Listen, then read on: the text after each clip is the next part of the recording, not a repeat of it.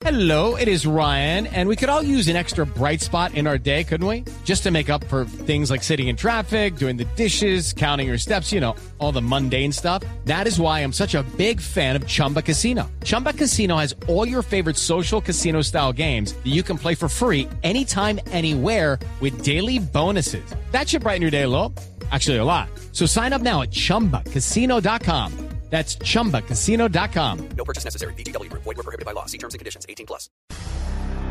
Por 29 años, los familiares de los 11 desaparecidos del Palacio de Justicia han resistido a la impunidad. Un giro dio en las últimas horas el caso del coronel en retiro Alfonso Plazas Vega, condenado por las desapariciones del Palacio de Justicia. El magistrado de la Sala Penal de la Corte Suprema de Justicia, Luis Guillermo Salazar, pidió en un concepto absolución, ya que no hay prueba directa que demuestre su responsabilidad en la desaparición de personas que se encontraban en el Palacio de Justicia. Disponer la libertad inmediata e incondicional del coronel en razón a la decisión adoptada por lo que se le notificará al Tribunal Superior de Bogotá que debe emitir la orden de libertad. Los testigos han entregado versiones contrarias. La ponencia será estudiada por el resto de la sala penal. El Estado colombiano reconoció ya ante la Corte Interamericana por lo menos su responsabilidad por acción en dos desapariciones forzadas, además de reconocer que estas personas fueron desaparecidas bajo su poder y por agentes del Estado encargados de la retoma del Palacio de Justicia. Nosotros no estamos juzgando aquí,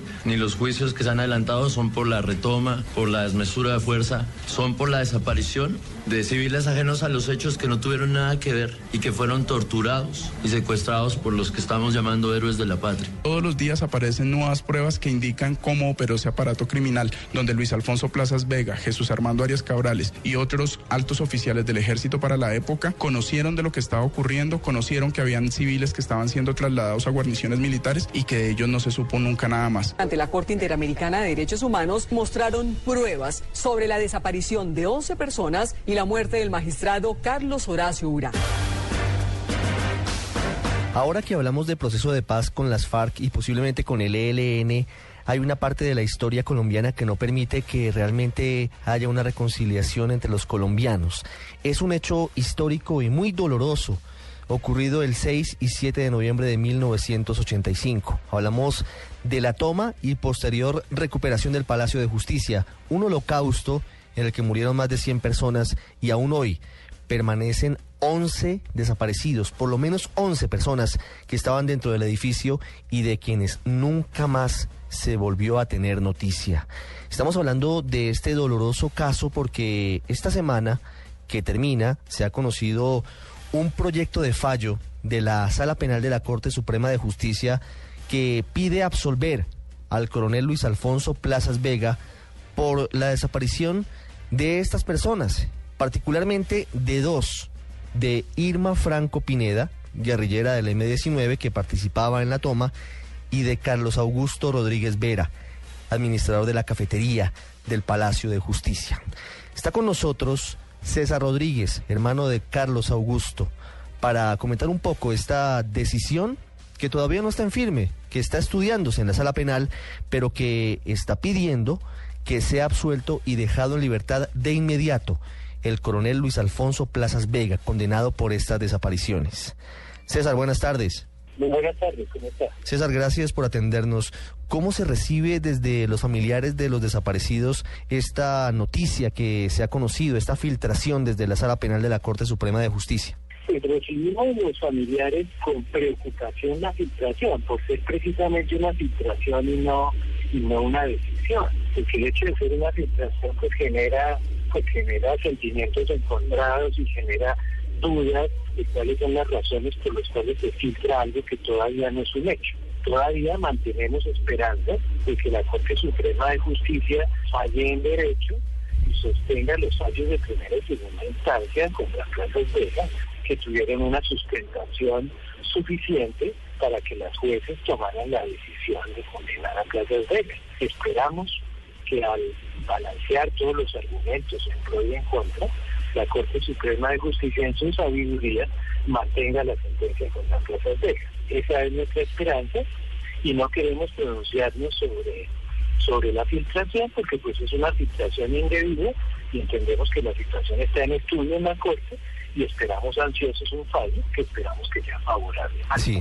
la sociedad por la necesidad de que haya justicia en el caso de los desaparecidos. César, han pasado casi 30 años y ustedes han vivido muchos momentos difíciles, han vivido altas, bajas, muchos años de olvido del proceso.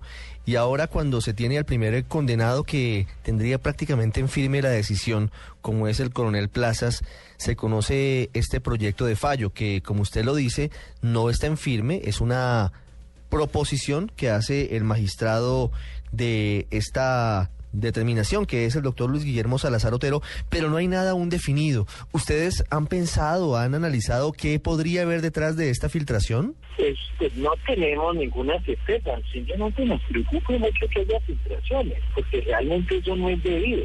Todos deberíamos estar, tanto, tanto, los, tanto las víctimas, los familiares de las víctimas, la sociedad y los medios, debemos estar todos expectantes a ver qué decide la Corte, pero realmente las filtraciones no convienen para nada, porque ya no hay una ponencia y pues lo que se ha filtrado también es que no hay un acuerdo entre las salas y pues hay que esperar cuál es la decisión de la Corte.